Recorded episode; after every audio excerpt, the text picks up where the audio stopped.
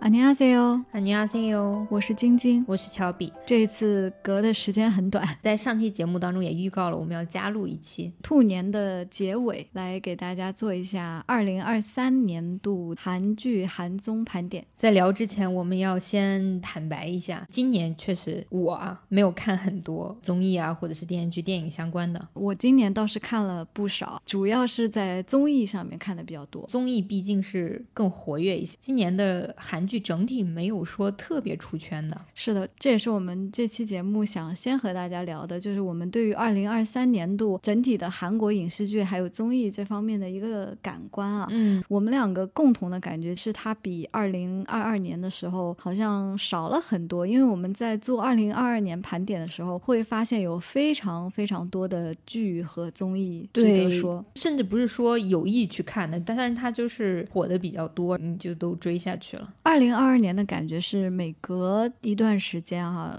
春夏秋冬都会有一些爆款的剧嗯让大家去追。但是二零二三年的时候，我就主要花在综艺上，剧方面主要是补了一些之前没有看的。我其实二零二三年本身就作为一个艺人来讲，待在家里看剧的时间就不会很长嘛，因为你大部分都在出去。其次就是我把大量的精力花在了看美剧，啊，对对对，因为你今年看了《老友记》哈，对 我实际全都看完了，所以就是分散了一部分我看韩剧的时间。像《老友记》这种，我就都已经花了不知道多少时间在这个剧上面了。反倒是这两年复看的时间比较少了，直到前年的时候吧，我还是几乎每天早上刷牙的时候都会看一集的，因为我已经看了嗯十遍了。我那会儿大学的时候，其实主要就是主攻韩语嘛，所以我从大学包括我回国前，一直都是以韩国的影视圈为主的。但是回国之后，有的时候韩剧你看腻了，你就想换一下感觉，就发现美剧真的是，尤其是这个《老友记》经典之中的经典啊。嗯，确实是很经典。所以二零二三年你就先承认自己看的比较少。我其实看的不能算少，但是也没有说市面上的一些热门剧都看。所以我们在前面告诉大家这个信息呢，也是想和听众朋友说，我们这个盘点呢，只是盘点个人的看过的这些剧里面，我们觉得好或者不那么好的剧，就是嗯评价一下我们花了时间的这些内容。作品，嗯，嗯，如果没有提到的话，可能是我们没有看，不是因为他们不够好。而且我发现二二年的时候，很多一些剧的它的题材，因为是首次以那种题材展示的，所以我们还有一些新鲜感。到了二三年，你就会发现大部分剧都是那种，尤其是奈飞的加入，就是那种宏观大制作，就到后面就有点疲劳了。嗯，这个也是我对二零二三年整体剧的一个观感啊，也是我们在二零二二年做盘点的时候，其实提到的一个问题，就是我们两个本身对剧的品味也是有个人的局限性。嗯就我们不是所有类型的剧都看，比方说，我其实是很少看恐怖题材的，或者是悬疑类的嗯嗯嗯所以今年很多剧我都没有办法看。比方说很红的《恶鬼》，我就嗯是没有看，二零二二年小小姐好像你也没有看。对，不敢看。二二年我觉得他们那些悬疑剧比起二三年的差远了，就是二三年的它比起这种悬疑的元素，我感觉很多是恐怖的东西更多一些，血腥的多。我这几年追韩剧的感觉就是越来越多我不敢看的东西了。以前像小甜剧特别多的时候啊，就是经常能看到一些治愈的作品啊，或者是 mellow 剧啊、平常的生活剧啊，或者是搞笑的剧集啊。但是现在就会觉得不来个这种奇幻设定，你都不好意思拍剧的感觉啊。对，也有可能前些年就比如说《请回答》系列太过治愈了，就没有新的作品目前能超越他们吧，就导致二三年就是偏治愈类的剧太少了。请回答也已经很久了。嗯，老实说，回忆起来，最近看到的比较治愈的新剧应该是《海岸村恰恰恰》吧，但那个应该是二一年的作品了。嗯，二二年我们还是讨论了一些治愈的剧的，像是那年我们夏天，还有二十五、二十一，其实都算是有点偏青春治愈向的。还有我们的蓝调以及我的大叔，就是这种。二三年我们想要列举出这些治愈题材的作品，真的非常困难。我自己看了一下我二零二三年看的电视剧的片单啊，一共是看了十部电视剧，只有四部是今年的剧。这几部剧其实都有在我我们节目中大概跟大家说过。我看的第一部是《爱情的理解》，然后是《黑暗荣耀》一二，接下来是《无人岛 Diva》和《今天也很可爱的狗》。说实话，这四个作品呢，能让我觉得非常推荐的就只有《黑暗荣耀》。嗯，对，其实《黑暗荣耀》它算是偏二三年年初的一部剧了。而且是一个现象级的爆款韩剧吧？可以对，再加上是一种复仇的爽剧，所以就是全民大家都可以看。你其中提到的《今天也很可爱的狗》跟《黑暗荣耀》，其实这是咱们俩重叠的嘛？嗯。但是《无人岛 Diva》跟《爱情理解》，我确实没有看。这两部可以简单给大家介绍一下，因为如果大家没有那么多时间，也是不必要每一部都去追。无人岛的 Diva，我的感觉是它的设定有点介于那种奇幻和治愈中间，因为它讲的是一个女主漂流到了一个无人岛上，在无人岛上住了十五年之后才回到都市的这个生活。男主和他是发小，他们两个其实都是经历了家庭暴力这样子的情况。长大之后，男主找到了他。有一个互相治愈的这个过程。为什么叫无人岛 Diva 呢？是因为这个女主从小就有一个当歌手的梦想，所以这个剧情呢，就是在说她从无人岛回来之后，如何跟男主一起面对以前的一些创伤。因为这个男主的家暴的父亲还活着。啊，这个女主的家人已经不在了。是的，女主是在无人岛上发现她父亲漂流过来的尸体，因为她父亲是追着她，逼得她从船上跳下来的。哦，这里再补充一下，就我们在盘点的时候，肯定难免是有剧透的部分，所以如果你介意的话，可以先收藏这期节目，等你看完了回来再听。嗯嗯嗯，那你整体会觉得它是一部能治愈到你的剧吗？看前两集其实是非常喜欢的，因为小时候的男女主。是另外选的人，那个小女孩和小男孩都是青春感很足，而且也有一种互相治愈的感觉。但是长大以后，不是说演员演的不好，因为我不是非常喜欢那个蔡中协，也很喜欢朴恩斌啊。我们其实二零二二年的时候聊过他的那个吴庸武，嗯，他们俩演的也挺好的。但是这个剧情呢，让人觉得很难追下去。就到后面的时候，你其实已经不太在乎这个情节怎么发展了，因为这个故事里面。善恶都分得非常清楚。家暴的父亲就是一个可怕的恶的角色。这个男主还有一个哥哥，然后他和哥哥跟母亲相当于又找了一个新的爸爸。然后他们这个重组的家庭是非常幸福的。这个故事其实就是阻止坏人去破坏他们幸福的家庭啊。那其实比较老套了。一个是老套，另一个是在这个里面，如果你是为了看感情戏的话。几乎没有什么感情戏，因为一方面男主在疲于对付他的父亲，另一方面女主又在追求自己的歌手梦想，所以两边就很割裂。同时，这些里面还有一些支线，比如说男主的朋友，还有女主为了追求自己梦想，她之前有一个喜欢的 idol 这样的姐姐的形象，她还去为那个姐姐做经纪人，所以这个支线铺的特别开，导致男主和女主之间的互动反而变少了，所以就没有体会到。很明显的治愈的感觉，对，中间也有一些稍微有点吓人的剧情，嗯，最后有几集让我觉得有一些追不下去，夸张，对，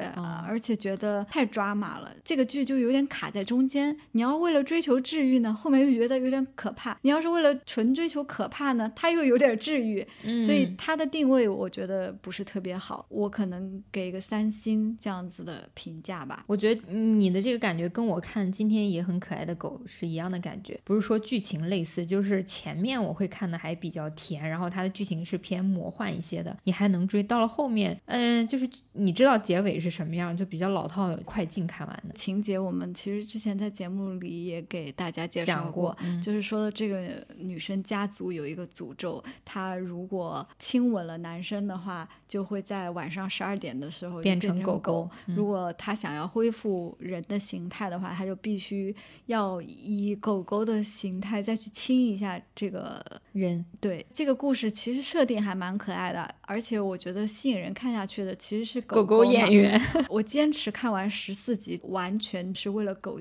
诅咒本身的来源，你会以为是一个很复杂的东西嘛？对结果只是一个山神，他误会了，这点是让我觉得很难理解的。因为误会了，所以就诅咒了人家世世代代。而且这个山神的本身的存在就其实很没有必要，他误会了，然后他就想给这个女主这一家子制造一些困难，但是结果到最后又帮了他们，就是这是在搞什么？整体的剧情非常的牵强，包括山神的感情线、也很让人莫名其妙。就是 OK，他和这个女生相爱了，所以呢，就因为没能在一起，所以他要报复全人类。对，而且这个山神的具体的细节剧也没有也很矛盾，嗯，比如说他看起来非常厉害，还能瞬移什么的，但是又有很多事情他搞不定。对，如果他能瞬移的话，为什么当初那个女生遇到危险的时候他救不了他呢？对。所以这个故事也是我觉得勉勉强强可以看下去，但也不是那么值得推荐的吧。嗯，就如果大家吃男女主的颜颜值，可以看一下。主要是男主了。对。看完整体二零二三年 Melo 剧现在的情况啊，我反倒觉得年初最开始看的《爱情的理解》没有那么难看了，因为《爱情的理解》当时在出来的时候，很多人说认为它是二零二三年的解放日志，嗯，因为二零二二年我们实在太喜欢这部剧了，对，所以二零二三年也是期盼着有这样一部反传统的叙事方法很独特的剧出来，嗯，《爱情的理解》出来的时候，引人注目的其实是男女主的那种拉扯。因为他们在同一个职场，但是由于身份的悬殊，就是没有办法在一起。总之呢，各种兜兜转转。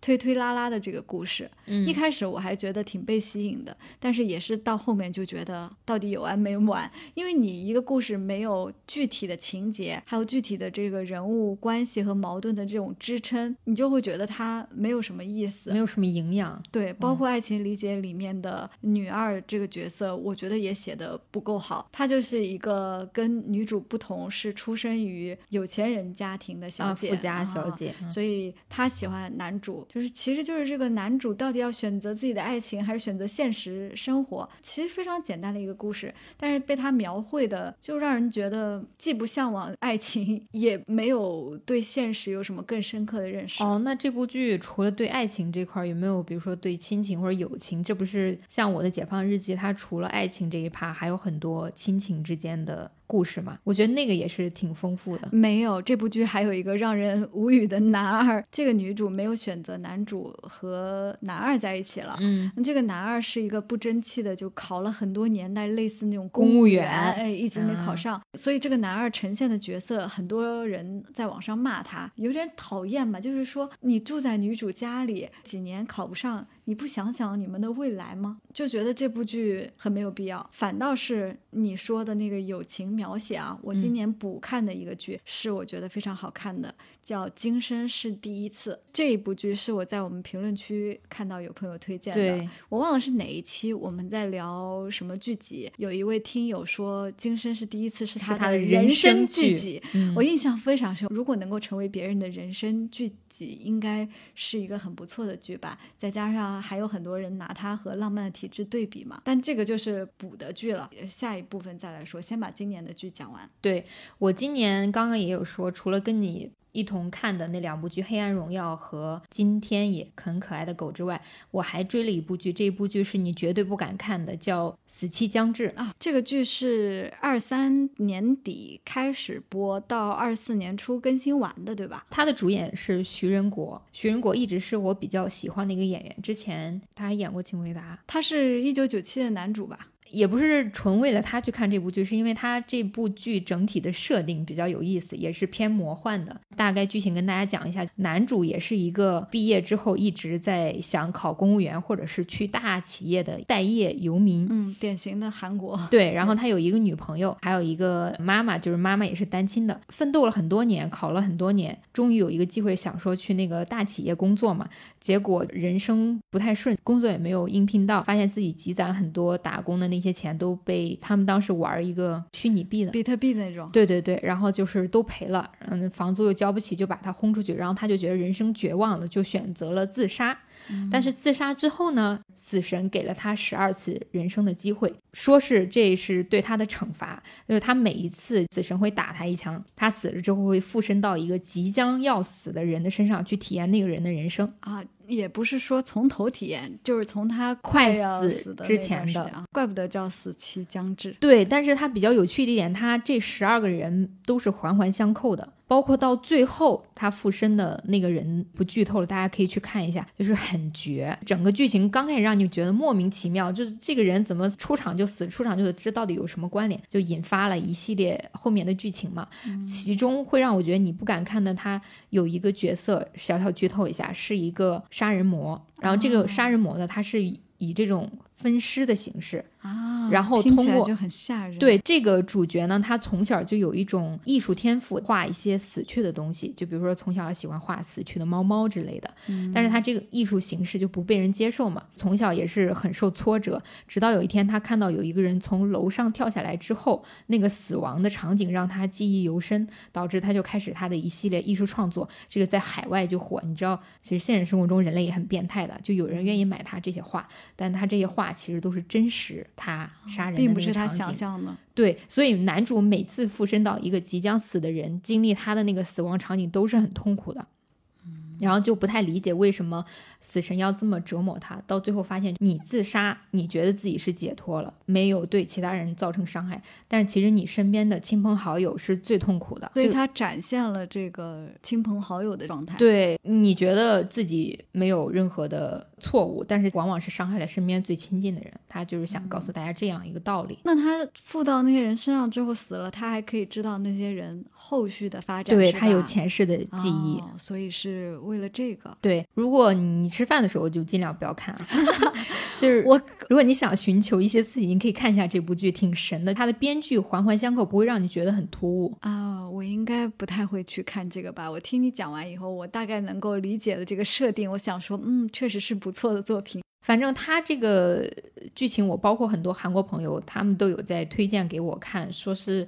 最近确实比较火的一部，嗯，看来二零二三年真的是年头年尾各一部，嗯，不错的口碑的剧啊。一个是年头的《黑暗荣耀》，另一个是年尾的《四期将至》，中间就真的是趋于平淡。除了这个，还有我们没有共同的要说的剧吗？我倒也没有看，但是有看过一些片段，是那个《京城怪物》。那个我我本来是满怀期待的，我还在 Netflix 上预定了，让它上映的时候一定要通知我嘛。结果它好像是一次更新完还是怎么回事？我看豆瓣的评分就只有六，对，所以就没有什么兴趣看了。是的，就打消了我的念头。嗯，然后还有我之前去做皮肤管理那个小姐姐强烈推荐给我的《与恶魔有约》，但是我其实不太吃这个就是爱情这一套嘛，所以我以为你会喜欢。哎，因为我也是听说《与恶魔有约》是这种。很浪漫，但我也没有坚持下来了。嗯嗯，说到没有坚持下来的剧，其实今年还是有好几部的。我们其实一起看了几集《超能一族》，也是今年的一个大热剧吧。除了《黑暗荣耀》和《死期将至》之外，算是一个身边很多人都在追的剧。嗯，Moving 也是我们听众里面很多人觉得评价不错的剧。对，但是这种超能力和这种漫威的这个设置，也是也审美疲劳了。我 我其实也没有太看下去。这个我想可能后续真的有时间的时候可以看一下。除了这个之外，我还有几。几个看了气的剧，有一个是《摸心第六感》，是韩志敏和李明基演的新的剧，讲的是韩志敏这个兽医，他可以摸到宠物的屁股的时候，就能附身到那个，也不是附身，就是读取这个动物的记忆。对，啊，李明基是一个警察，所以他就利用他的这个能力去破解。当地的一个案子，但是我大概看了两集，就觉得进程有点慢，后面也没有继续看下去。除了这个之外，还有之前我提到过的《欢迎回到三打里》，你说也是没有，它是海岸村恰恰恰，结果也是很老套。今年这些治愈向的剧都会让我觉得很老套，但是奇幻、悬疑、血腥你又看我又看不了，而且我其实很不喜欢那种。莫名的设定。就如果你的这个故事讲的不好，不是像你说的死期将至那种讲的非常完美、环环相扣的，搞一些设定，反而让我觉得很没有意思。我想起来了，还有一部也是偏现实向的，我真的做了很多的尝试，是。一等绯闻，郑敬浩和女神全度妍一起合作的一个剧，在这个里面，全度妍饰演一个单亲妈妈，但是孩子还不是她自己生的那种。郑敬浩演了一个知名补习班的数学老师。我反正看那个豆瓣封面，感觉不太想看，就看起来也是一个非常老套的剧。其实都可以想象到嘛，他女儿肯定是他上补习班。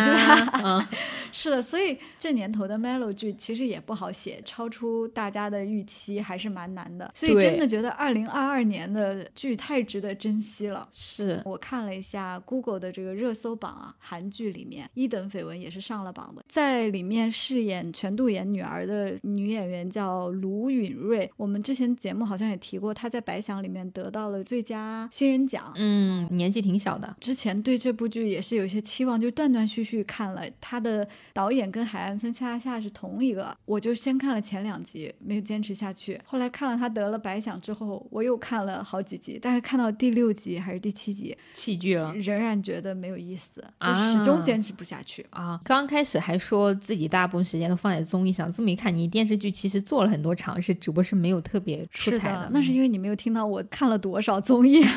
你看我现在说的电视剧啊，加上有的没的没看完的，一共大概看了十三部左右。刚刚还是说要给大家推荐一下我补的剧嘛，补的剧我不。想每一部都跟大家说了，因为其实也不属于二零二三年的作品嘛。但是我特别想要说的是刚才提到的《今生是第一次》这个作品，嗯，因为是你说到有没有一些剧对友情有一些描写嘛，嗯，我觉得这个剧里面的友情是我目前看到觉得仅次于《浪漫的体质》。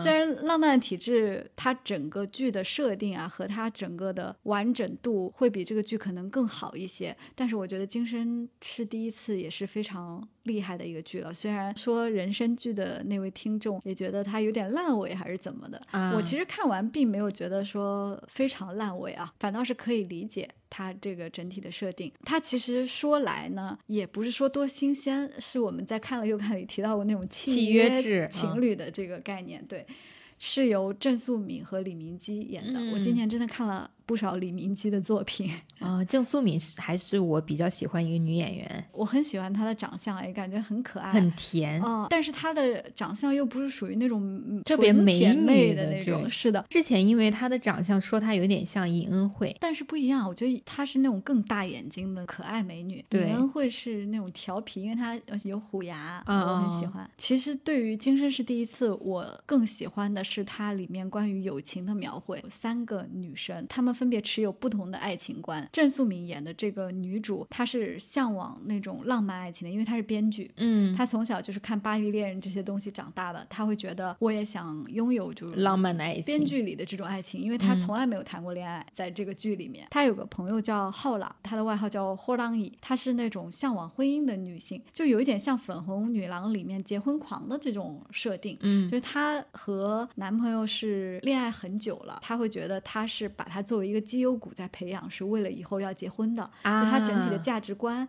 都是为了想要做一个在人群中不突出的人，就是啊贤妻良母那种。所有韩国的家庭主妇这样的一个角色，嗯，他在剧里面有一个很经典的形容，这个剧前期真的有很多金句。他说他想做在人群中穿黑色大衣的那种人。他这么想低调啊？嗯，就是因为他读书的时候，其实他特别喜欢涂红色指甲油啊，喜欢嗯穿鲜艳的衣服啊。但是他后来就越来越觉得自己的感情观和价值观是想要过普通人的生活。这不是有三个人吗？嗯，另外一个人叫秀智，秀智就是完全不一样，他是那种我们现在会。叫姐姐的那种啊，新时代的飒的那种。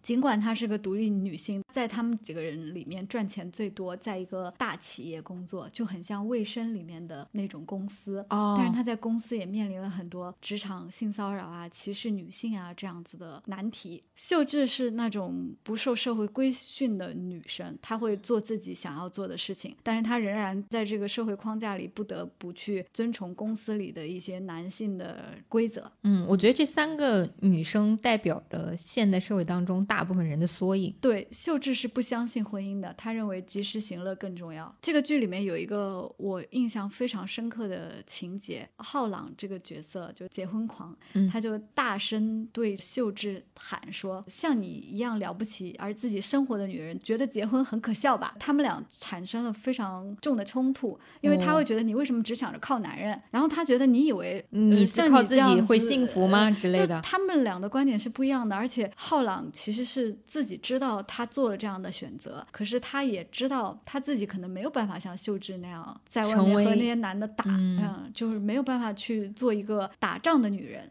这个让我想起了我看的海外一个博主，他讲的一个观点，他自己一个人是两个角色 A 跟 B，B 呢就是家庭主妇，A 就是不想结婚的一个独立女性，B 就会跟 A 说，你们现在女权要求不让女生当家庭主妇，A 就是说我们的女权不是瞧不起家庭主妇，而是说让你有自己选择的权利，是的，是因为很多人会误解说真正的女权就是独立，就是不靠男人，就是不想成为家庭主妇，不想为家庭负责的这种，其实不是。嗯，我觉得这个电视剧让我觉得很动人的一点，就是他们三个持有不同的价值观，但是都是彼此理解、爱护和帮助的。啊就是他们之间的友情是不会被这些影响的。就像秀智，她作为一个独立女性，她也不会因为浩朗说她想要结婚，就觉得她不是女权主义者，或者是就觉得她不是自己的就靠男人朋友了。对对对，他们是彼此尊重的。但是这个剧，我觉得啊，很多人觉得烂尾的原因是他在最后都给了每个人一个 happy ending。其实这个现实生活中可能不太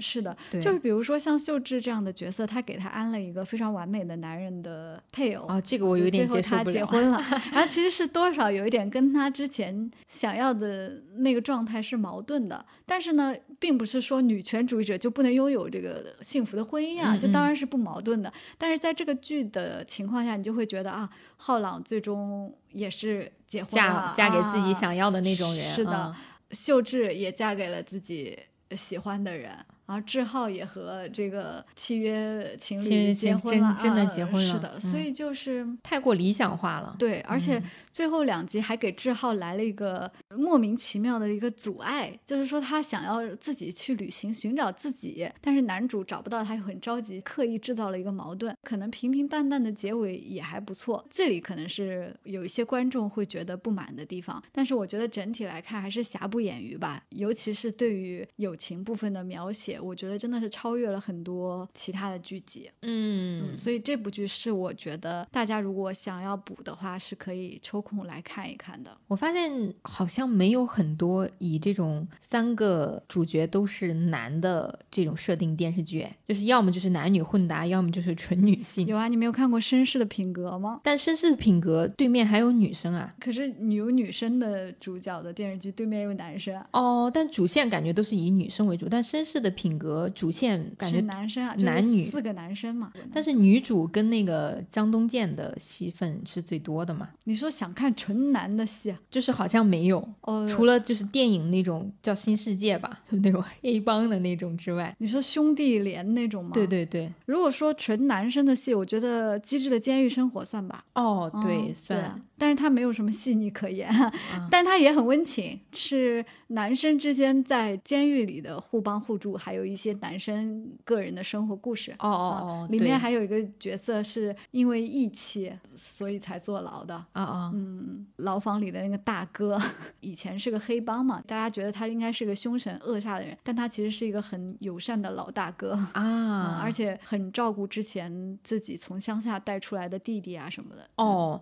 那这么一听的话，其实韩剧对这些描写已经算是很不错了，因为最起码女生都能看下去。其实机智系列我有听闻很多人觉得看不下去，因为啊是前几集我觉得都比较慢吧。其实它和请回答系列有一样的问题，嗯就是前两三集进入的门槛都是有一些的。嗯，但是李友静和申元浩的剧真的是全部都是讲友情的，对，爱情的部分有，但是不是特别多。对，所以我才认为他们应该很喜欢 Friends，跟你今年看的这个剧连上了。我后来发现那个《爱情公寓》真的很多片段都是抄袭《Friends》的。爱情公寓，我真的不知道国内为什么这样说，好像有点刻薄啊。如果你没有看过这些剧，可能你会觉得好看吧。因为我很早上大学的时候，已经把《Friends》啊，那个时候还在追《老爸老妈浪漫史》啊，还有《生活大爆炸》。有一年过年回家吧，看了一集《爱情公寓》，我就已经在里面发现大概十个梗，有八个全都是我看过的，不只是《Friends》，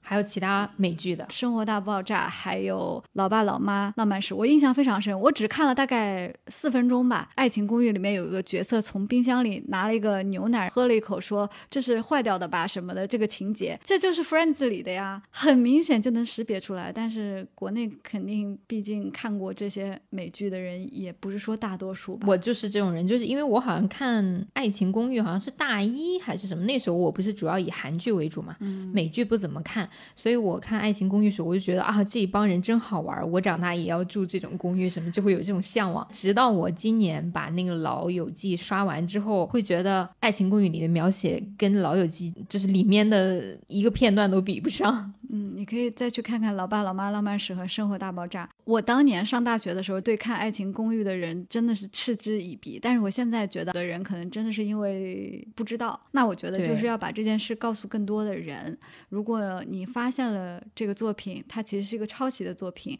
可以用你的方式，比如说我曾经就是身边有人跟我说《爱情公寓》很好看，我就会去让他看《老友记》，让他去看《老爸老妈》，他才知道哦，原来是这个样子。哦，但是不得不说，《爱情公寓》算是国内第一部以这种很多年轻人同居在一起的电视剧吧？因为它是抄的呀。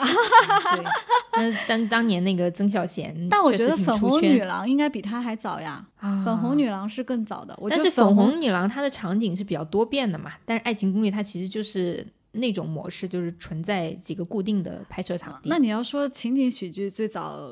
家有儿女吗？说到家有儿女，再往前是编辑部的故事。嗯，我爱我家啊，我的我的意思是以爱情为主线的那种。再老的我就想不起来了。我看韩剧情景喜剧最早应该是那个顺顺风妇产科，然后其次就是搞笑一家人，我的今生挚爱。对，但他们的情景喜剧跟我们的有点不一样。我觉得我们的其实跟美剧更相似一些，但是其实啊，不是不是，只有爱情公寓是抄袭。可不要污蔑我们其他情景喜剧的这个珍宝啊！我最爱最爱的情景喜剧啊，除了我爱我家之外，就是《武林外传》啊，《武林外传》我也爱。因为《武林外传》它也是六个人啊，《武林外传》里面人家是真正的致敬，他在里面是有一些六人行的海报还是什么的，你可以明显看出来他是在致敬，而不是真正的照搬。他所有的梗都是原创的呀，嗯，什么抄袭啊？我真的，你不要再说了，我感觉我马上要在节目里发飙了。就是这个《爱情公寓》，他不配啊，他不配。如果你之前不知道，我就可以原谅你；但如果你看过了，还要再看这部剧的话，我实在是，嗯，道不同不相为谋。我觉得现在也没有人去看《爱情公寓》了吧？现在小朋友大家看的都比我们多多了。有点扯远了，但我觉得比较可惜的一点是，国内好像再没有特别好看的情景喜剧了。我其实有问，就是零零后他们最近在追的剧嘛，韩剧真的是占大部分呢。就我身边这些小姑娘，哦，是不是因为大家都对韩流影响比较深啊？嗯。但近几年看韩国综艺或者电视剧、影视剧的渠道也其实被锁死了很多啊，对，甚至以前的那些字幕组好像都没有办法在小破站更新了。刚说情景喜剧，其实本年度我还补了一个韩国的情景喜剧，是那个《心里的声音》哦，这个也是我看了好多遍的。其实它是漫改的，我觉得它也蛮好笑的。如果大家想要看那种轻松的韩剧啊，其实是可以选择这个的。对，嗯，尤其是他的主演们都是大家经常在影视剧中看到的嘛，尤其男主是李光洙啊，又要说到郑素敏啊，女主是郑素敏。是的，这个剧太有意思了。可能如果你是现在刚补的话，会有一点觉得它跟时代脱节，因为它里面还有一些什么楼道歌王啊这些有时代元元素在的，有这这些古早综艺的这个身影。嗯，但是整体的每个角色都是比较搞笑的，会让你觉得不用想太多，就是跟着。笑就行。我印象当中比较深的一个片段是李光洙去替他朋友去监考啊，然后结果他在电脑上搞一些色色的东西，投屏。对，底下的学生就是那种嗯，而且他答应下这个事情，是因为他那个朋友说你有没有时间帮我去上课？他以为他要去帮那个朋友上课，结果人家已经是大学老师了，他以为他是学生，他还想说哦，我可以去帮你去上课，结果没想到进去竟然是老师，然后他就将错就错，坐到那个讲台上去。而且这个女主其实，在漫画当中，爱凤赵石跟爱凤其实都是比较丑的一个角色嘛，都四方四正的脸。但是郑素敏太好看了。对，所以我刚开始，因为我那个时候看的时候，应该是在韩国，就觉得他怎么能演这么丑的一个角色？但是演出来也是蛮搞笑的，真的很搞笑。尤其是有一集，赵石在回忆自己上学的时候，爱凤啊，还有其他女生都很爱他。对，然后后来才发现，实际上都是他自己在想象。尤其是他那个校服，我要笑死。他妈妈给他定了一个校服，他觉得他想象中自己是巨帅，然后其实实际上就别人看见他像傻子一样。李光洙真的很有才华，他真的很有搞笑的天分，就是你看到他，你就觉得好好笑啊。哎，李光洙他应该出圈是在也是一部情景喜剧《无法阻挡的 High Kick》啊，他在上面就演了一个，对对对，一个模特什么的。他真的蛮好笑的。嗯，借着李光洙，我们接下来其实就可以过渡到综艺这个板块啊。嗯，但是剧里面我们其实没有重点聊的是《黑暗荣耀》，但因为《黑暗荣耀》我们聊过一聊过两期了。哦，加一期。我们第一部聊了一期，第二部又聊了一期。对对，确实是非常非常爱这部剧。我觉得话都不必多说了，就如果你没看，看 赶紧去补。是的，接下来就说到重点说一些综艺的部分啊。综艺我真的是看了非常多。我我虽然之前做讲综艺的播客，觉得综艺并不是浪费时间，而是被低估的艺术，但是我现在觉得我真的浪费了时间，因为有些综艺你会觉得时间花掉了就花掉了。我先说一下，我一共看了多少部啊？十二部，并且有九部都是二零二三年的新综艺哦，你简直是我两倍哎！那先说一说我们共同的《单身即地狱》，也聊过一期，就不多说了嘛。对，《海妖的呼唤》也是我们一起聊过的。既然出生就环游世界，这个是我当时强烈推荐给你，没想到你是立刻入坑了。是的，这个是我们之前在有一期假期推荐里面给大家说的几个旅游的综艺。我这边不是推荐的《纽约纽约》，还有《演员旅行中》嘛？然后你推荐的是我读和。既然出生环游世界，所以既然出生环游世界，我就把三季都补了。第三季完结了吗？还有最后一集哦，就没想到你进度比我还快。是的，我们这个节目如果顺利的话，是下周二发布，下周一应该是完结。嗯，对我看综艺其实只有六部，你刚说了三部共同的，还有哪三部呢？还有一个是，其实之前我们聊福宝爱宝那一期我也说过，我一直在追《全职爷爷视角》，这个我也有追，但是我都是跳着看的，感兴趣的才看一下。对，《全职爷爷视角》跟潘达瓦索就是熊猫来了，其实是江爷爷跟宋宋爷爷他们每个人单独的类似一个小短片，就是每周都会更新一下爱宝、福宝宝家族一一家的日常。嗯，现在是辉宝、瑞宝。啊，对，辉宝、瑞宝现在是焦点，福宝应该是四月初就要送回中国了，对，好像已经订了航班了都。看了江爷送别拍的那个视频，就真的是泪目，所以算是一直在追的一部综艺吧。还有一部就是我独自生活，这个其实相当于我每周都有看，一个定期追，可能会追到它不播为止吧。嗯，这个就不多讲了。这个我也有看，但是是你应该是挑着看，对，比如说最近圭贤的那期我就看了，我觉得我想象的圭贤的生活好像就是那样。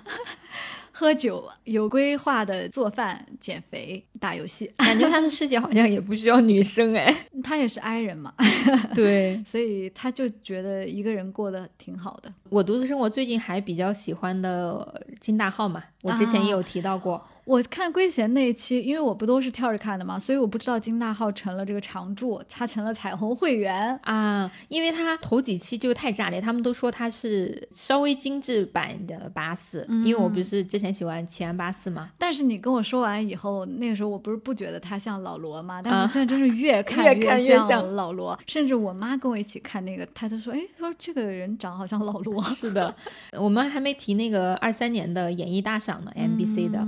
演艺大赏前八次实至名归嘛。金大浩他得了应该是新人奖，对，所以就是说金大浩是 MBC 新儿子。对，他在 MBC 演艺大赏开场舞要笑死了，跳的那那个性感的女团舞，改编那个歌词说他二十四小时不够，公司让他去他就去之类的，特别，可爱。的，但他真的是二十四小时不够哎，他每天忙的东西好多呀。对他真的是不怎么吃，但是每天都在行走，每天都在工作。我觉得韩国人真的蛮厉害的，他的世界也不需要女朋友，他完全不需要，我甚至觉得他都没有这个想法，他每天他就是工作赚钱。是的，MBC 儿子真的是越来越多。对，以前是齐安，现在变成他了。对，还有一个是我还没有追完，是偶然成为社长第三，他们是去美国开餐厅嘛，啊，但是这一季就目前看下来没有让我觉得特别有意思的点，就跟前几季差不多，成员嘉宾也没有说很吸引我的。我没有看前两集，我看了这一季，刚好在迪士尼上面看到推荐，嗯我点进去看了第一集。坦白说，我觉得好无聊啊。啊，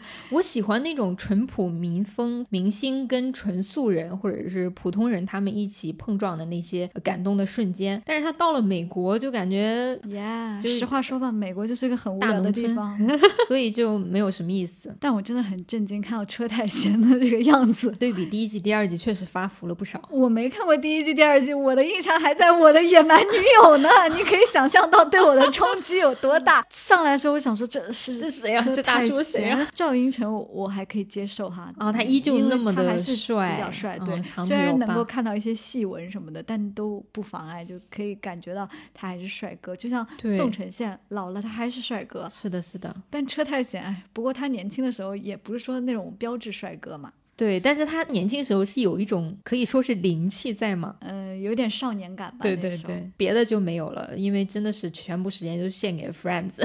我就要说说我的啦，这个 list 还真挺长的。《单身即地狱》年头看的第二季看完，年尾把第三季看完了，嗯就二零二三年。我还看了刚才说到了李光洙跟老罗的新综艺《种豆得豆》啊种瓜，瓜你已经开始追了我气了。哦，其实我还挺意外的，我以为我会很喜欢。听起来很像三十三摊那种感觉。对我坚持了四集还是五集吧。他的那个设定呢，就是说制作组没什么钱，也都是新人摄像师。所谓的新人测量师就是罗 PD，然后他就跟着他们一起去种田、种嗯地。我其实还挺喜欢这四个 MC 的，就其实蛮有意思的。但是呢，就没有什么新鲜感，还是那些老套路。对，就觉得要等到好笑的部分和好玩的地方，要等的时间太久了，可能我也没有那么多的耐心，再加上我已经完全被既然出生就环游世界所吸引，我会觉得啊有更好看的，我就先去看那个，回头到时候再补也 OK。但是如果我觉得大家对这几个 MC 非常喜欢的话，我觉得还是可以看一下的。但是制作上面啊，我觉得老罗好像有点黔驴技穷了吗？不能说是黔驴技穷，有点疲惫吧。比方说，他有一些上来会说新人导演晃动镜头的这种很啊简陋的拍摄方法，我不知道有他是点有意为之，故意的尝试，对，又有点像正式节目，又有点像一个随意的 YouTube，让我没有抓到这个节目的精华的点，可能跟剪辑也有关系吧。整体的感觉没有我想象的那么有趣，看它的热度好像也一般般的样子。嗯，我觉得没什么新拍摄角度或者是诠释的那种手法的话，大家都疲了。这个还是蛮感人的啦，因为他们节目拍摄周期应该拉的蛮长的，所以能看到菜长起来，啊，但也就限于此了。感觉好像故事没有太多的火花，就至少我看的前四五集啊。啊，我们真的是对韩综要求很高哎。是的，呃，可能是我对老罗的要求很高吧。嗯嗯我今年除了这部以外，还是看了很多老罗综艺的，包括他的《瑞正食堂》，还有之前我说的李瑞镇的《纽约纽约纽纽约蹦蹦地球游戏厅二》啊我也看了，还有出差沟通之神那些，他的 YouTube 的视频，只要是系列的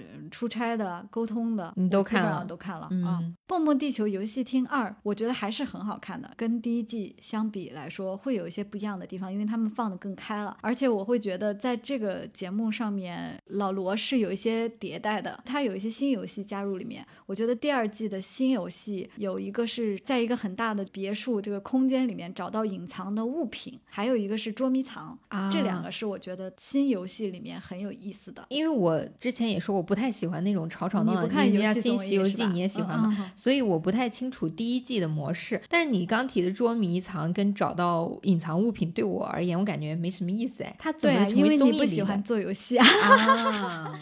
我觉得老罗的综艺分两部分啊，一部分是慢生活的系列，我呃比较喜欢那一系列的。对，这个里面可以拆分为在乡村生活和去国外旅行。旅行的系列其实也蛮好看的，对吧嗯？花还有样系列呃是它是的，花样系列，花样嗯青春，对吧？对，还有一个系列是经营嘛，呃，食堂、餐厅啊、嗯，民宿啊，这些其实都蛮好看的。另一趴是你不喜欢看的，就是吵吵闹闹。纯游戏的《新西游记》、蹦蹦地球游戏厅，以及最近出的他为 Seventeen 做的这个娜娜兔也是游戏的。我想你应该都不太喜欢。嗯对我，我不太喜欢这种一问一答，需要烧脑或者是有这种计谋的。不烧脑，不烧脑，因为它是人物问答呀、猜歌名啊，还有寂静中呐喊，都是一些非常简单的游戏。但是你好像本身就不爱玩游戏，对，不太喜欢玩游戏。就比如说国内前段时间比较火的，包括现在也很火，剧本杀。这种我也不喜欢看。接下来我要讲到的是这种综艺，就是老罗的是不动脑的，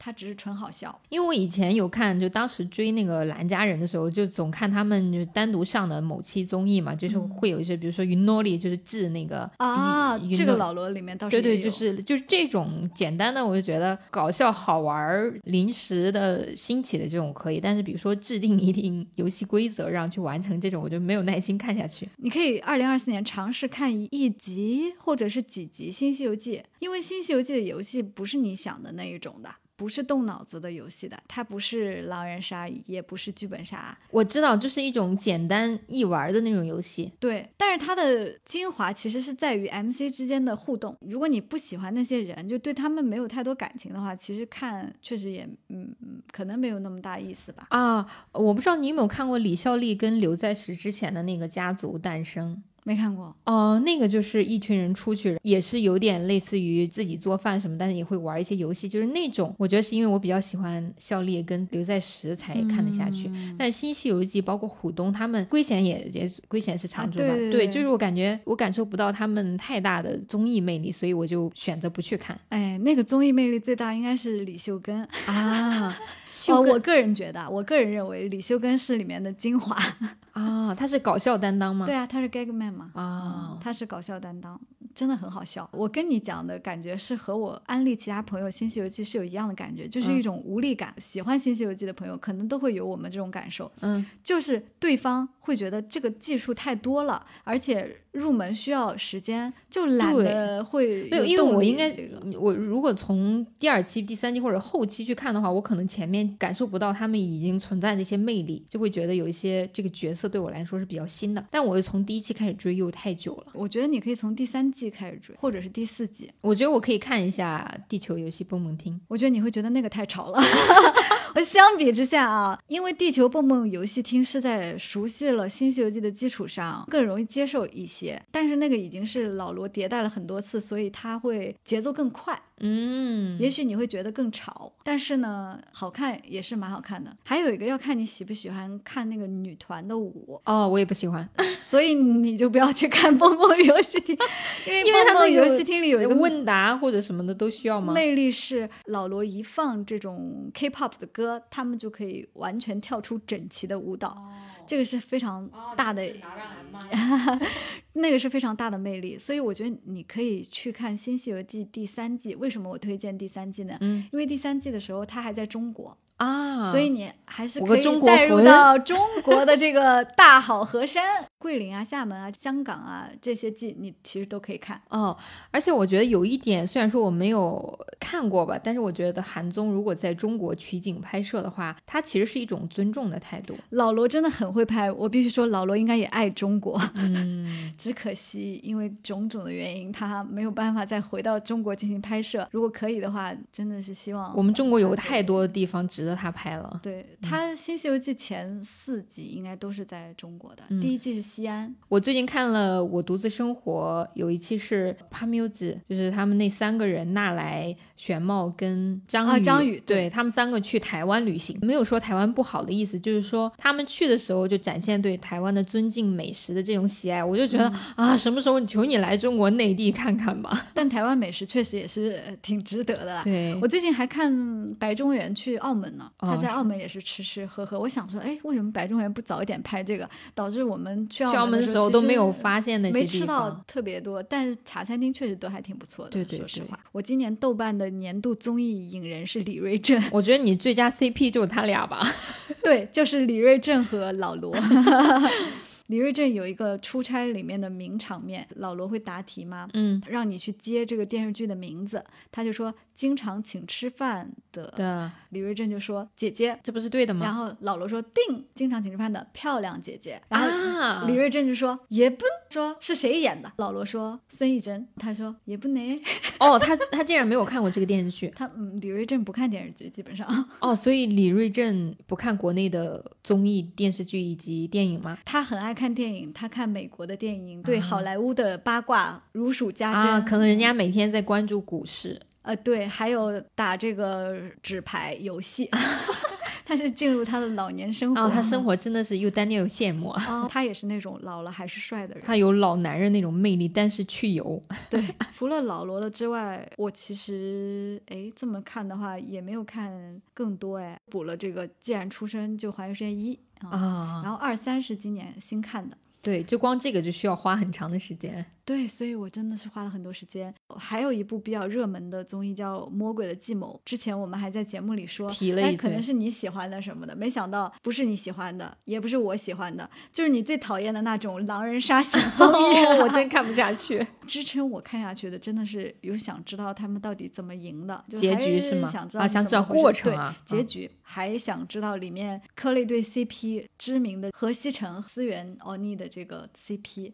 就他们两个说是智性恋。啊，就是女 sexy 的啊，男加很多油渣。很多人都磕他们，但是呢，我说实话，即使看完了，磕到了一点点，但我还是不觉得这个综艺是我的菜，因为我觉得太费脑了。每次我看那个规则的时候，我都觉得看不懂，就很复杂的那种。但你看懂之后，你有代入到里面吗？代入不了，就觉得很累。而且我我觉得，如果我去那个节目的话，我应该是根本就听不懂啊。但是他参与者还是构成挺多样的，里面还有 Seventeen 的盛宽。啊，如果是这样的话，我觉得那可能看剧的门槛就有点高，因为你像《海妖的呼唤》，其实规则都比较简单，就是简单的拔旗子啊或者竞对赛，就对。大家全民都可以看。是的，《海妖的呼唤》制作也整体比这个《魔鬼的计谋》我觉得要好看一些，更像电影吧，有一种剧情感。我最近还在追那个《换乘恋爱三》，我忘了是上期还是上上期，有人说为什么我们不聊《换乘恋爱三》，说也是蛮感动的。我觉得这位听友是不是第一次看《换乘》啊？因为其实《换乘》一二也很感动，对，但是换成三呢，反而给我的感觉趋于平淡了。当然，第一集还是有感动到我，就是那个猫哭猫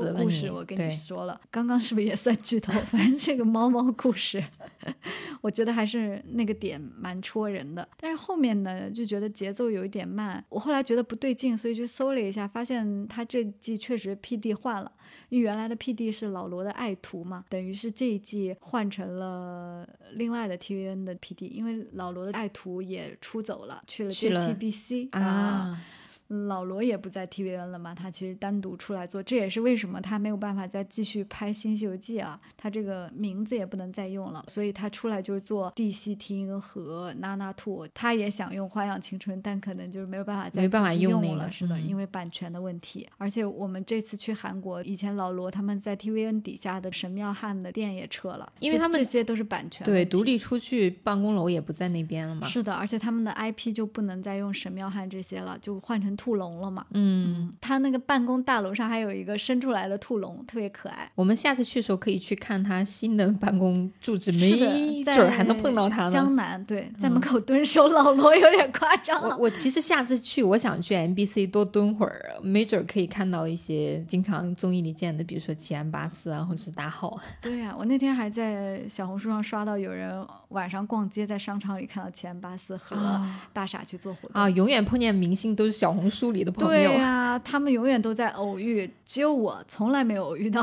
嗯，说起这个，我前几天朋友圈刷屏的，就是在明洞的朋友们都刷到了贝克汉姆。哦，他去明洞，对他应该去对参加一些活动什么的，满屏都是他。嗯，那说到这儿，我这边的综艺好像也都说完了呀。那就是真的很爱老罗哎。对啊，一共看了十二部，真的每一部十集的话，一集一个多小时、两个小时，真的我的时间都在这里了。哦，你们爱人真的是平时也不出门，就天天窝在家里刷剧。我刷剧真的是片段时间刷的，嗯，因为我周末很少就有时候待在家里，除非我生病那会儿，那真的是很不一样的所以大家请原谅我，但是今年今年我一定会努力，不要再找补了。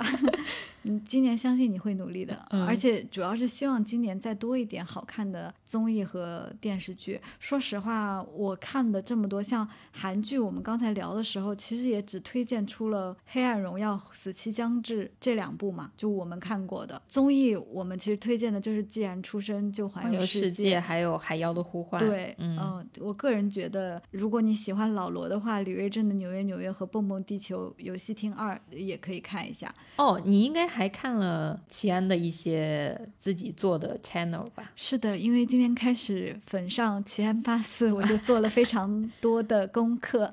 首先是补了齐安之前在我读的一些片段啊，包括他的健身的呀。拍画报的呀，这些都看了。我甚至还看了一些他画的漫画，嗯，但是只看了开头。他那个画风一般人接受不了。嗯，说实话，主要是我不是个漫画读者，就我觉得每个人真的是。阅读方式不一样，我有漫画阅读障碍。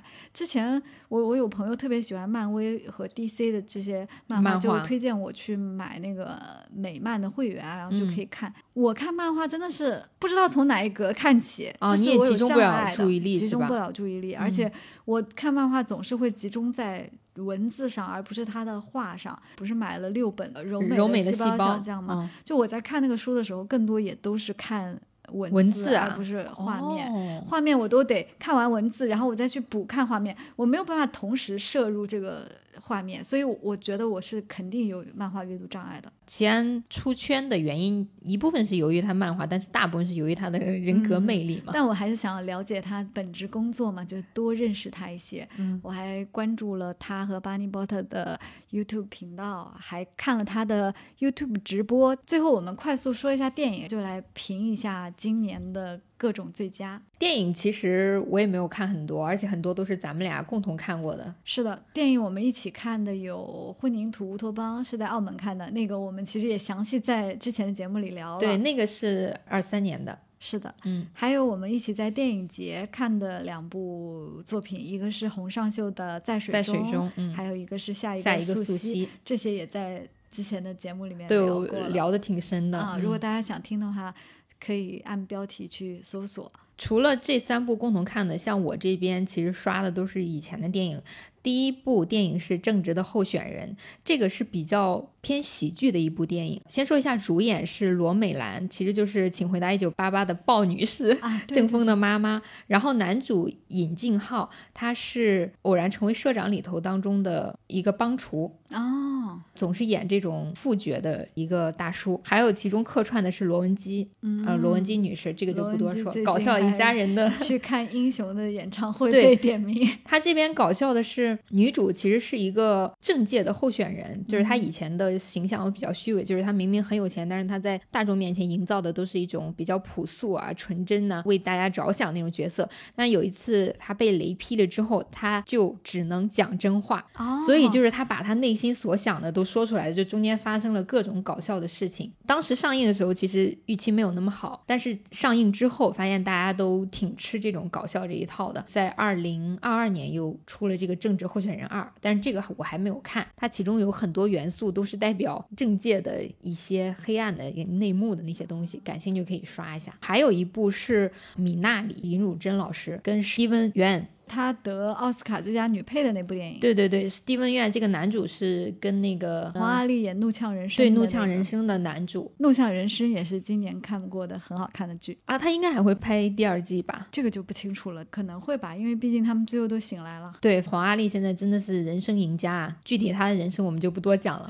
这部电影讲的是关于一个美国梦的韩国人去美国打拼，经历的一些遭遇之类相关的事情。其实看完挺感动的，因为会让我想起我们还有很多电影是讲华裔在美国打拼的那种事情嘛，都是比较相似的一个命运。嗯，但是我们现在这种题材的电影越来越少了，反倒是人家韩国拍的越来越多了。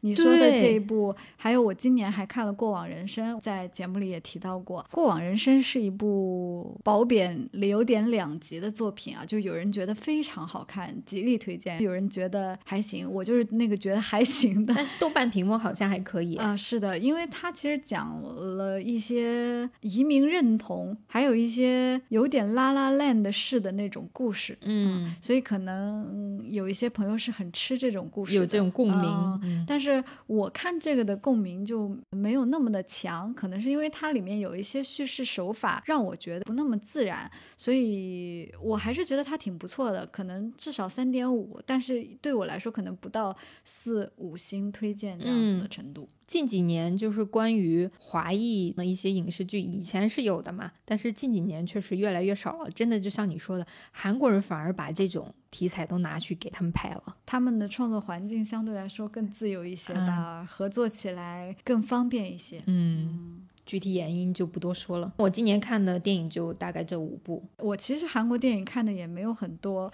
之前在节目里也提到了朴叙俊的新片，跟 IU 一起演的那个《Dream》，又是底层人物，就底层人物打拼，然后去参加就国际类似奥运会的那种梦想的故事。我觉得也是挺无聊、挺平淡的。但是今年又重看了洪尚秀，因为看《在水中》又激起了对他的以前作品的兴趣。所以又把他的三部曲看了一遍，金敏喜的那几部。嗯，我觉得如果大家没有看过洪尚秀的作品，又很喜欢那种慢节奏的、偏文艺一些的题材、偏感受的那种，还是很值得看的吧。不讨论导演的这个私生活啊，就是还是觉得他的作品挺好看的。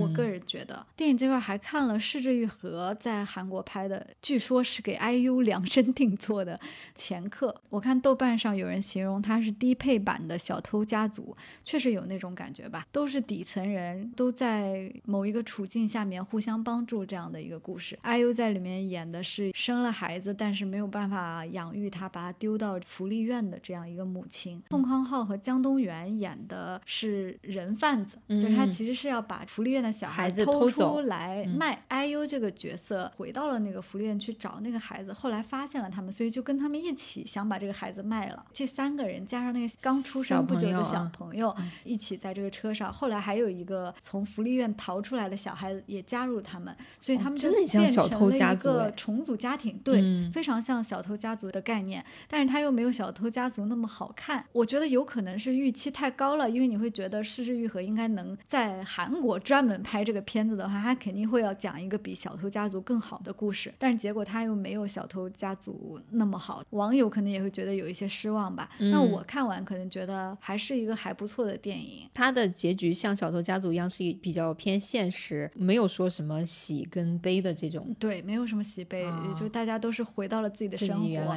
但是都看得出来很珍视那一段一起度过的时光。嗯，所以今年整体看电影还是看的没有那么多。我们重点还是讲电视剧跟综艺啊，对，因为也是我平常打发时间 最重要的两个手段吧。那我们最后就。来评选一下我们个人的一些奖项，对不重要的一些奖项，这个我们在听听就可以。对，这个我们在二二年的时候也评选过啊。对，呃，想评什么就评什么，就是自己可以提名，然后自己去选。这个里面我们可能也会提到一些非韩国的作品。先说最佳电影吧，因为电影韩国电影其实看的比较少嘛。少，嗯。我自己提名一个非韩国的电影，这个时候提出来有点突兀啊。呃，叫《晒后假日》。晒后假日和奥本海默是我今年应该打了五星的好评的电影哦。这其实不是二三年的，奥本海默是二三年的，晒后假日是二二年的。我是二三年看的，嗯，这两部都是美国的电影。奥本海默其实我去电影院看了，首先它的篇幅比较长嘛，它将近三个小时吧。嗯，其次它的拍摄手法还有剧情以及它那个配乐，会让你从头到尾都是比较燃的一个状态，所以我也算是蛮喜欢的。但是它不是我今年最喜欢的。我今年最喜欢的就是《晒后假日》嗯，但如果要选一个韩国的电影来做今年最喜欢的话，因为今年看的韩国电影也不多嘛，那硬要选，我还是会选《红尚秀》。但哪一部？我重看了三部嘛，分别是《这时对那时错》，还有《独自在夜晚的海边》和《之后》。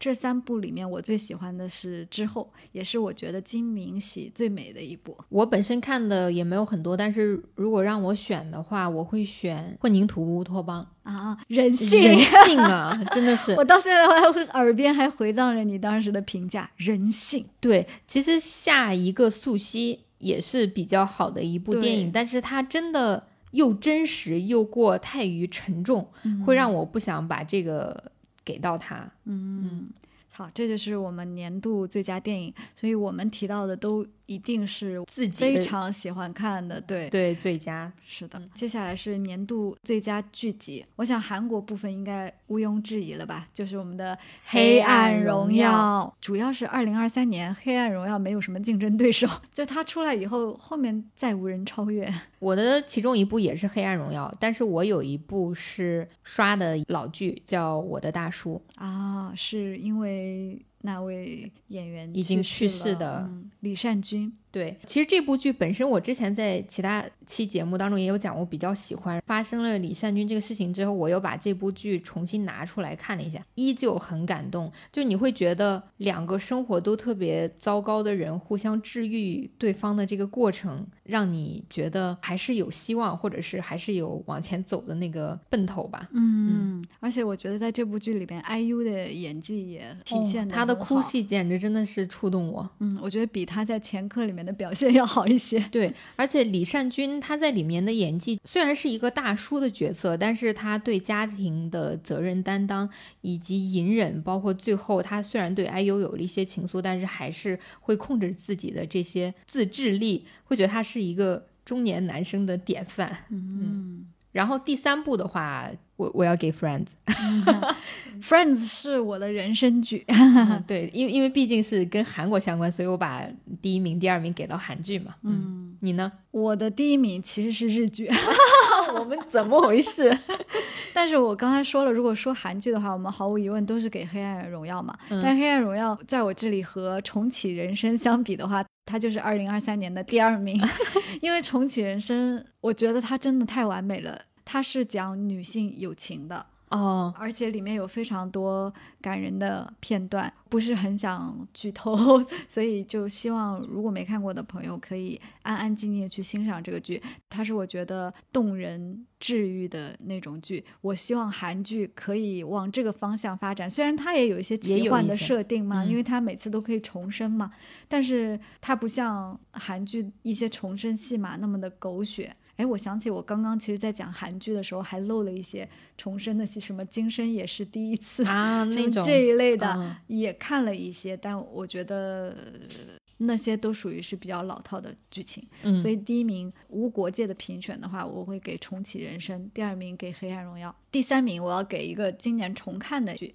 叫《卫生》。嗯，其实之前也在节目里和大家提过，我们也都看过。对对，虽然是初入职场的那种剧啊，因为认识完，我不是看了他和丁海寅的综艺《演员旅行中》嘛，嗯嗯我就刚好看他这个《卫生》，我就想到他在《卫生》里面，当时应该作为一个爱豆转演员的新人嘛，是的，还是表现的非常好的。我觉得，如果你是新入职场的人，或者是对韩国职场有一些好奇好奇的话，可以去看、这个，可以去看这部，嗯、因为这部剧非常的真实，而且我不是也很喜欢李新民嘛，二零二二年还把财阀家爷爷评为最佳的男主，对对，我觉得他在这部剧里面的表现也非常的好，所以他是我今年的第三名吧。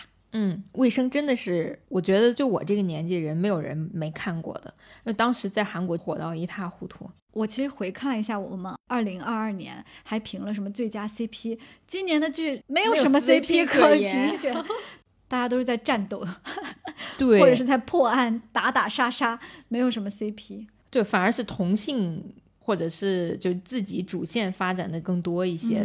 但我有听说看过 Moving 的人，好像对于赵寅成和韩孝周的磕 CP，我在小红书刷了很多他们的片段，还有讲解，甚至。但是我特别怕被剧透，所以想说先不看吧，回头有完整的时间可以一起把这部剧再看一遍。嗯，接下来就是我们的年度最佳综艺，我想应该也没有什么任何的悬念，那就是既然出生就环游世界。如果从第一季、第二季、第三季。要你选一集，你选第几集？这真的是一个非常难的选择啊！第三季还没有完结嘛？嗯，我觉得我可能会选第三季，因为第三季我想也会是齐安最爱的一季。我在揣测齐安的想法干嘛？因为他真的很喜欢那种兄弟们都在一起的感觉。第三季是第一次四个人举起了。哎，我是不是给你剧透了？你好像还没看到这个啊！你先不要剧透，就是我大概了解你这个意思，但是我会评选第二部，因为我不是站在齐安的角度，我是站在我的角度，就是齐安他出圈，包括他。后来得演艺大赏，其实大部分是第二季带给他的这些，尤其是他在第二季去了印度，发生了一些搞笑，或者是他勇于做一些韩国人不敢尝试那些东西，会让我觉得他很勇敢。第二季确实是相对于亚马逊那一季来说是一个转折点吧，就是好像把这个节目就是往更不可能的方向推进了。对，到第三季，说实话，马达加斯加这一季。我看的时候，我真的想说，接下来还能再做什么？就有一种除了去南极，真没有别的办法了。是的，我觉得它是拉高了一个旅游综艺的高度，尤其是像韩国人比较城市化，大家都喜欢干干净净啊，或者是那种出游。但奇安它真是刷新了一种新的旅游方式。是的，而且我觉得，既然出生就环游世界，对我的意义来说，也是为我引入了另一个类型的综艺。因为我在老罗的这种综艺里面快乐太久了，一直在他的这个模式里面看多了《花样青春》，看多了那些。其实老罗是有他自己的套路嘛。但是我看《奇安八四》这个节目的时候，我会觉得啊，他们这个做节目的方式是全然不同的另一种。就像我说的，他有很多是第一视角的那种。画面嘛，对吧？它其实是更少的让制作组参与到这个里面去，嗯，不像老罗，其实制作组时刻会在这个里面，对，而且他会有一些设定。但是齐安是因为只有他才能做到这一些，我觉得不是所有艺人都能做到他这样随性或者是说随遇而安，就有一种你把他放在那里。他总能活下去的感觉，他甚至会震惊到当地人。对，说到这里呢，我们其实是接下来想做一期，既然出生就环游世界的单独的节目。对，所以就就在这里不多说了。对，止于此。如果大家也喜欢这个综艺的话，可以期待一下我们年后的节目。接着综艺之后，我们要给最佳演艺人颁一个这个奖吧？我觉得也是硬凹出来一个奖，就是为了给齐安巴斯 颁这个奖。不是啊，本身人家也拿到了二三年演艺大赏嘛。对，说到这儿，他拿完大赏之后，我第二天就去 MBC 楼下。对我那期节目，上上一期节目发的时候，还有人说齐安拿大赏，你在下面回复是的啊，就真的。我说你去 NBC 蹲点儿了吗？结果你说你看的 news。对我看的 news，我看到那条消息以后，我就马上发了一条微博，我说我们齐安八四真的是实至名归啊！当下刚好去 NBC 打卡嘛，我就在。出租车后面看到齐安巴士的那个片段，我真觉得哦，这就是我和齐安的缘分吧。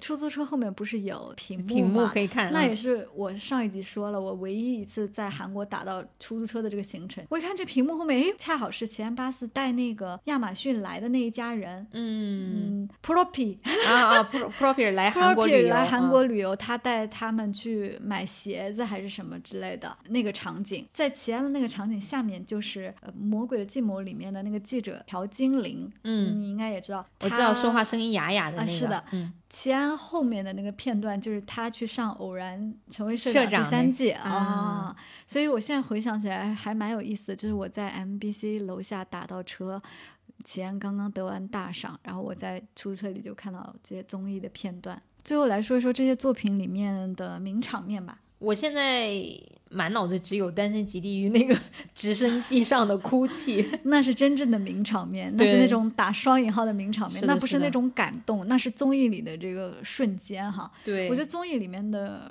瞬间倒是有挺多，也有一些感动我的，比如说齐安早上和喜马拉雅山上的孩子们告别啊，那个小孩出来抱住他的腿。对对对。那时候我觉得哇，齐安这个男人也太有魅力了。我有时候在想，他有孩子可能也是这种，他老让那小孩叫他爸爸。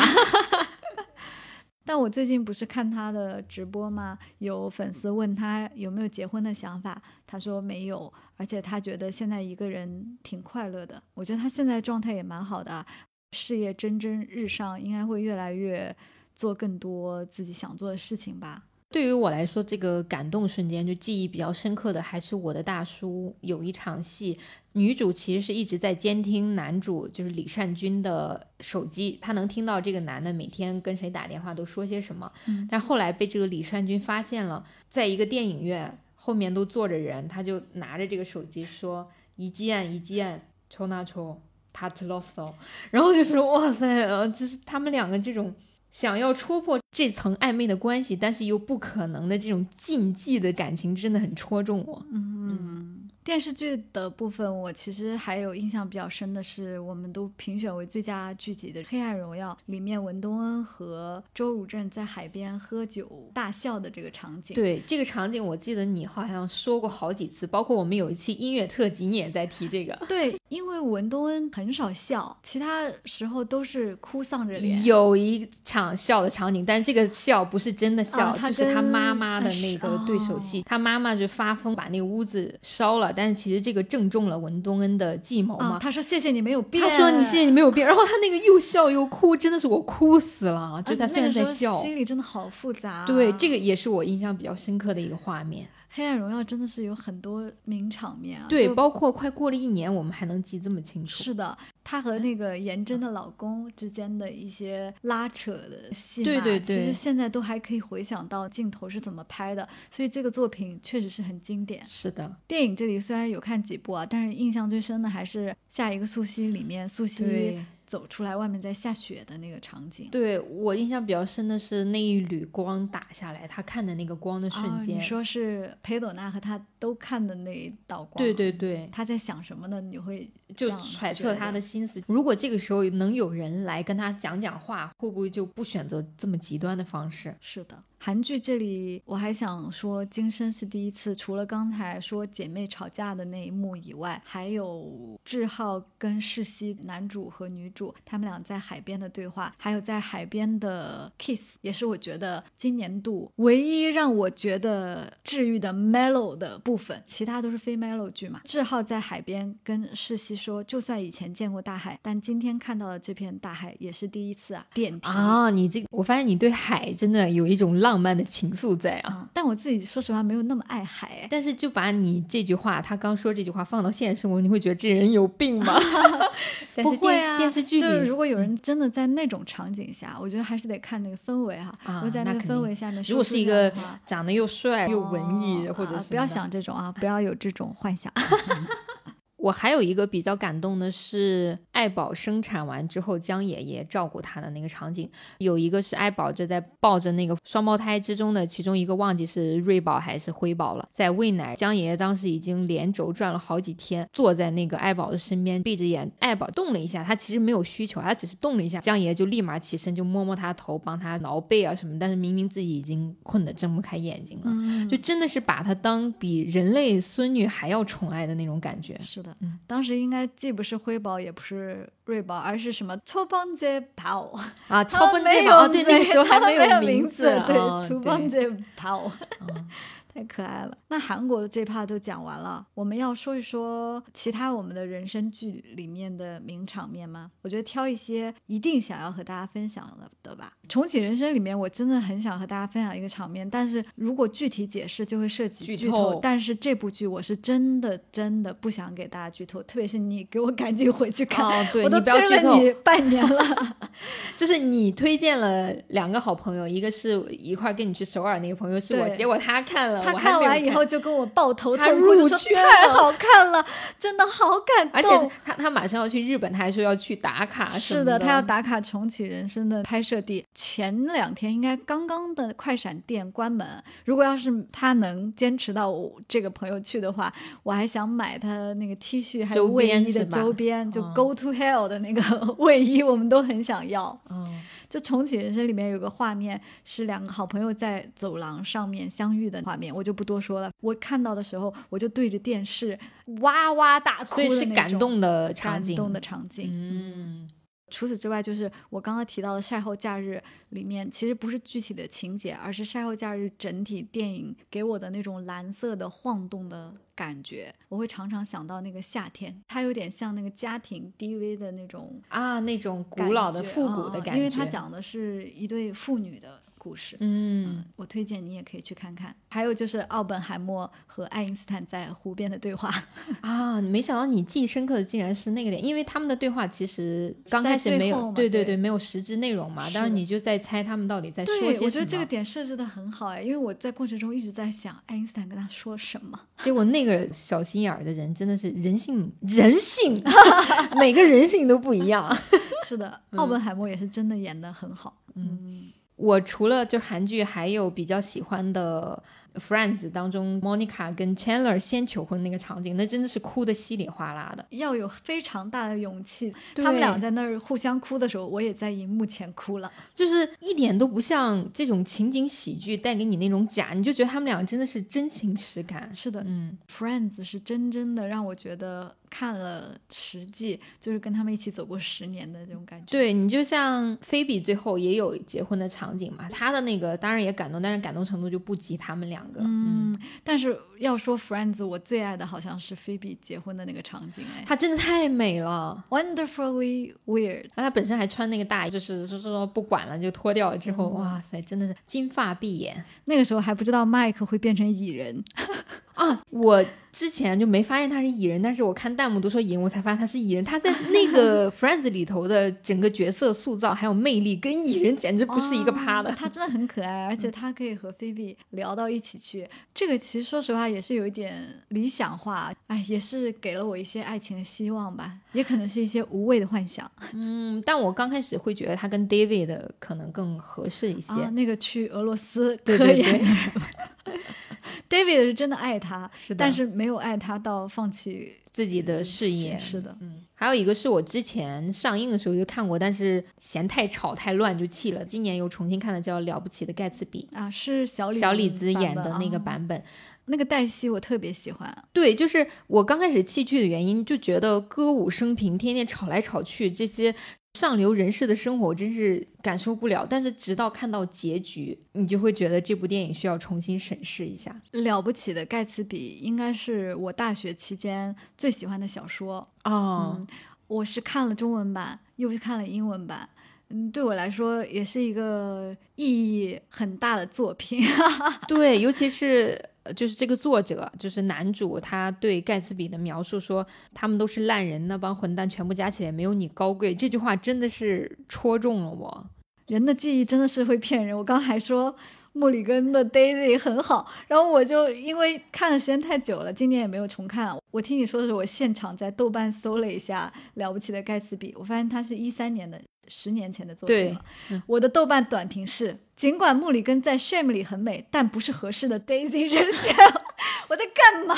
所以我觉得你应该是看过原著小说，所以你对他期待很高，但是你看到搬到影视上的话，就有一些失望。对，但是我还是给了他四星推荐。当时的我认为它不适合用画面来呈现，所以电影里面有很多旁白和叙述嘛。嗯，但是我现在还是可以回想出来一些画面，因为它很多画面是很美的，就即使十年后来看，它还是很美的。对，但这个小说是真的非常好，我如果有朋友没有看过的话，就可以去感受一下文字的魅力，也同时看完文字再去对比一下这个电影，又会有不一样的感受。嗯，就是还有一个感觉就是，哎，门当户对还是挺重要的。就什么样的人真的是就跟什么样人最适合。说这么多，好像完全没有聊到国内的作品啊。其实今年国内我我有挺喜欢的电视剧，那个《漫长的季节》，我觉得还是挺啊，那个我也看了。还有《狂飙》，虽然《狂飙》最后被改阉割了，对中文的电影里面，我二零二三年最喜欢的是《宇宙探索编辑部》，是和我去首尔的那个朋友一起看的啊。我们俩都意外的很喜欢这种。有一些无厘头，又有一些文艺，有一些幽默的这种电影。啊，我其实今年去影院的次数比较少，但是看了两部，呃，一部是《涉过愤怒的海》，我们一起去看黄渤演的周迅，嗯，还有一个是那个《封神榜》。封神，我觉得也还行。别的像电视剧的话，大部分都是小红书的一些片段看的，就比如说《繁花》，最近不是很火吗？我还没看呢，我准备攒着过年的时候看一看吧。但是这个在我朋友圈里面也是褒贬不一，就有人觉得好看，有人觉得不好看。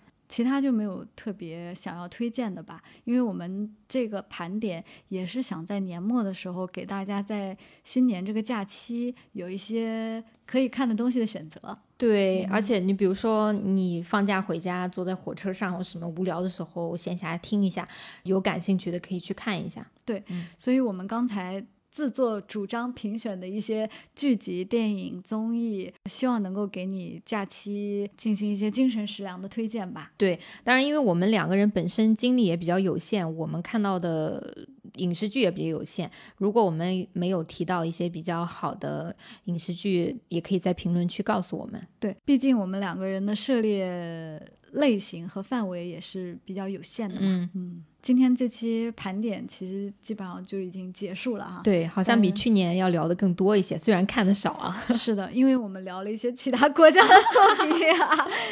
因为考虑到目的是给大家推荐好作品嘛，嗯，那所以不限国籍，就少量的也给大家说一些特别特别想推荐的。因为说实话，我二三年看的。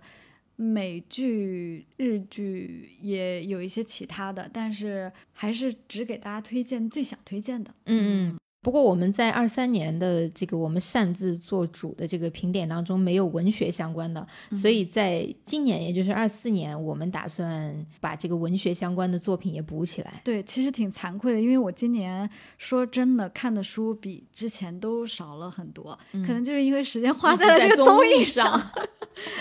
所以虽然说文艺作品没有高下之分啊，但是还是希望自己多可以进行一些文字的阅读，因为我觉得其他东西都是没有办法替代文字输入的。嗯，对，也推荐听众朋友可以抽空多读读书，因为我最近其实看到二二年读书记录之后，我就是痛定思痛，我现在每天晚上睡前就是把手机放下，都会读至少一个小时的书，所以这样我一月已经读了大概三本书了，速度还是比较快的。大家可以借鉴起来，一个是睡眠前可以让自己比较平静，另一个的话，文字确实也是影视剧作品就没有办法替代的这种方式。对，因为你会有自己的一些思考跟想象，嗯，而且文字的这个阅读的时候确实会比较催眠啊。我们盘点完二零二三年，可以对二零二四年有一个展望和期许啊。对，就除了你刚才说的，我们想要做一些文学类的作品之外，我还对于二零二四年的韩剧也有一些希望吧。不想再看更多 二零二三年这种奇幻大制作、魔幻啊，或者是血腥悬疑啊、打打杀杀。但我看上来开头两部剧就是《杀人者的难堪》，还有《杀手们的购物中心》，我看想。说又这么重口吗？求求了！我觉得可能二四年上半年都还会保持这种方向，希望下半年会有一些不一样的题材吧。鱿鱼游戏是不是该出第二季了？啊，对，好像是要上映的。鱿鱼游戏也是 我也不敢看的东西，但是今年有两部 Melo 剧我特别期待，一个是丁海寅和郑素敏的《妈妈朋友的儿子》，还有一个是。崔宇植和朴宝英的新剧，这两部我不知道定档了没有啊？但是因为男主和女主都是我的菜嘛，所以我希望新年有这样子的 Melo 剧可以让我追一追啊！我打算去看一下郑峰欧巴演的。对。那个我正在攒着呢，因为它总共好像就集数不多，马上就要更新完了。现在好像才更新到第四集，一共好像是六集。对，剧名叫《好久没做》。对，Long time no sex。非常期待东亚人和性这个话题。是的，就是很少有人把这个拎上屏幕去主动说这些事情。对，主要是东亚很少有人这么做啊。美剧像《Sex Education》啊，早就已经拍过这种类似的。主题了，包括我们很多女生的这种恋爱、sex 启蒙，都是源于美剧。对对对，那个时候独爱这个剧啊，都市剧，东亚这种题材的剧都没有很多啊。说到这里，我今年其实还有一个剧没有提，因为我发现我在豆瓣列表里面没有这个剧，是台湾的那个人选之人。他是讲了一些我们可能没有办法在这里公开讲的话题，但是也是我非常非常推荐的这个剧集。如果可以的话，我想把它放到我的年度最佳剧集和卫生并列 啊。所以是已经完结的一部。对，它是在 Netflix 上更新的，就一次性应该就更新完了。嗯，大家如果有机会的话，可以看一看。除了对这个电视剧的期许，你对综艺有什么期许吗？综艺希望老罗可以重启 《新西游记》的另外的系列吧，因为其实《新西游记》肯定不能完完全全按照原来的做了，但是以前的那班人马，我还是蛮想看到他们的。嗯，毕竟我也是殷志源的粉丝，也是李秀根的粉丝啊，当然也是其他人的粉丝啊。但是可能要等到 Mino，他应该是二四年十一月退伍吧，所以如果要等他退伍再录的话。嗯，估计老罗不一定忙得过来。还想看看申元浩和李友静他们这个工作室到底有没有在写新的剧，有没有在努力？对，如果他们出新的剧，我想应该是那种治愈向的啊，我相信他们。我比较，当然这个感觉实现起来也不太可能，就是希望有跟中韩有一些交流，不管是这种。综艺就比如说取景地的交流，还是这种 fan meeting 的交流，我是希望能看到一些进展。太难了，我觉得我们可能只能去韩国参加 fan meeting 了。这也是一个方法。是的，或者澳门嘛，香港可能会有一些机会。对，我还希望齐安可以继续把环游世界做下去。继续做下去，他肯定会的，可能要去南极了吧。我觉得节目组应该可以找到自己的方向吧，不必要死磕那种非常艰难的那一面。齐安毕竟也有很多可以发挥的点嘛。我甚至觉得他可以来一场艺术家们之间的这种旅游，可以把李默年什么的叫上。对对。之前我看老罗出差漫画工作室，那些漫画人都很有意思。是的。希望二零二四年是一个韩剧、韩综、韩影都很丰盛的一年。我觉得二三年好像比二二年差了一点点，但是二四年希望可以越来越好。像 Netflix 这种资本刚进入韩国的时候，难免有一些水土不服，或者是说砸重金做出一些大制作的东西，会有这个过渡期。我觉得慢慢下来，大家还是会发现自己的特色，嗯，平淡的、mellow 的这些不同剧集的魔力，而不是一味的去做大。同一种类型，或者是呃，对，做西方人喜欢的那种悬疑的片子。说完了我们对节目的期许，再说一下二四年对自己的期许吧。哎，我去年有没有说健身啊？去年说了的话也没有实现。今年想要强身健体吧，因为发现健康真的非常重要啊。嗯，还想继续去更多地方看看世界吧。既然出生就环游世界。哦，点题了。嗯，二三年还有一个部分我没有说，看了非常多的音乐现场。我看了五月天、刘若英、梁静茹、伍佰、脸红思春期，音乐剧和话剧也看了一些。恢复了这个线下演出，还是想多去线下看一看。嗯，其实二三年也是下半年比较颓废的一年，包括我健身基本上都没有怎么恢复嘛，也是一直在病了又好了，病了又好的这个阶段。嗯，所以今年二四年健身这个其实就会变成我日常的一个活动。其次就是我网球，就是因为冬天之后不是气大了嘛，所以我春天 来了之后我要把它重新捡起来。对对对。看了第三季，既然出现这环游世界之后，看到齐安他们在那个马达。达加斯加嘛，我我有点想学潜水。巴尼波特好像特别喜欢潜水，对我喜欢那种看到海底世界自由自在游动的那种感觉。嗯，这个应该是个挺不错的爱好，可以培养一下。而且你要潜水的话，总得去海边嘛，因为去不同的海边看一看不同海底的风景。对，最后一个，我希望我们今年能有机会一块儿去韩国体验一些文化生活吧，就比如说看个演出啊，或者是逛一些周边的这种文艺小店啊，发掘一些更加小众的东西吧。我觉得今年我们的播客其实也快要到整整两两个年了嘛，其实还是蛮感慨的。首先坚持到现在，真是谢谢彼此，都挺不容易的。在工作之余还要抽出时间来做这些，是的，听众朋友一直来的支持，给我们带来了还是蛮多的动力的哈。是的，二四年还是希望能带给大家更多多样性的话题，就包括你刚才说的文学啊，还有我们去韩国线下的一些体验啊，其实都可以更多的在节目里和大家聊。也想交往更多的朋友啊。对，虽然我是个 I 人，但是我们也是想认识不同的人，就包括这次去首尔见的那个听友，也觉得很有意思。如果有机会的话，我们可以做更多不一样的尝试。是的，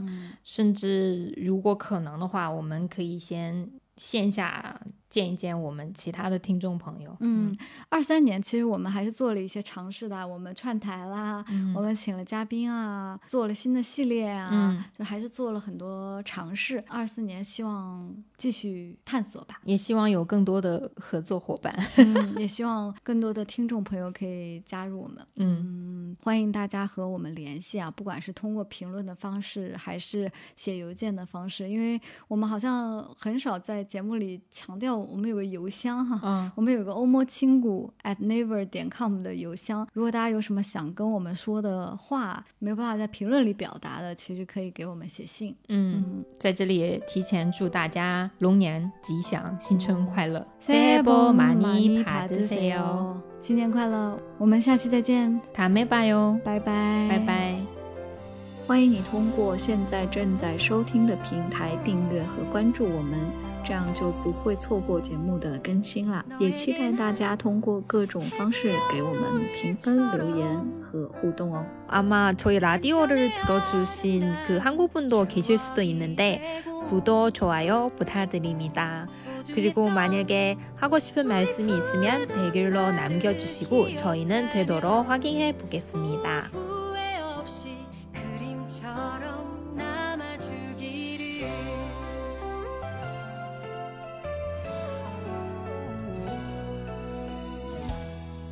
내게 넌내 외롭던 지난 시간을 환하게 비춰주던 햇살이 되고 조그맣던 너의 하얀 손이에 빛나는 보석처럼 영원의 약속이 되어 너에게 난 해질녘 노을처럼 한편의 아름다운 추억이 되고 소중했던 우리 푸르던 나를